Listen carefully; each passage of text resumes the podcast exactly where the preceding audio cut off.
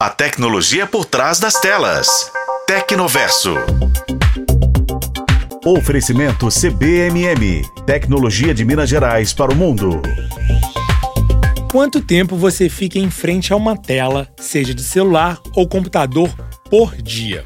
Não é novidade que o uso excessivo desses aparelhos é prejudicial à saúde e é preciso sempre ficar atento para não passar horas e horas rolando a tela. Já está comprovado, por exemplo, que ficar muito em frente ao computador pode causar fadiga muscular devido à exposição à luz. A novidade sobre o assunto vem da Associação Americana de Optometria, que publicou um estudo no qual descreve os impactos para a visão. Segundo a pesquisa, a Síndrome da Visão do Computador, ou SVC, acontece quando a pessoa passa mais que 7 horas por dia em frente às telas.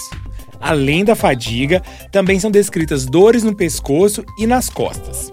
Mas infelizmente, os sintomas da síndrome não param por aí.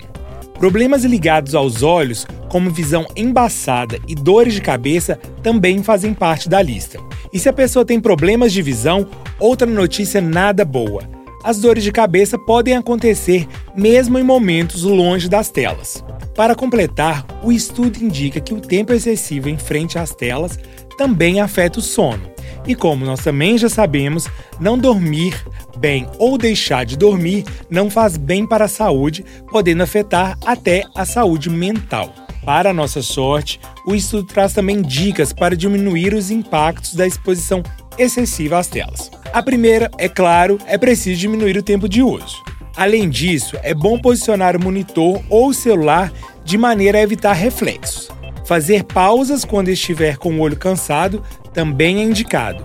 E por fim, usar cadeiras confortáveis e adequadas para o seu tamanho podem ajudar bastante. Então, se ligue nessas dicas, lembre-se de descansar os olhos, afastando-se das telas e mantenha a sua saúde em dia. Eu sou Vinícius Lacerda e esse foi o podcast Tecnoverso. Acompanhe pelos tocadores de podcast e na FM O Tempo. Oferecimento CBMM Tecnologia de Minas Gerais para o mundo.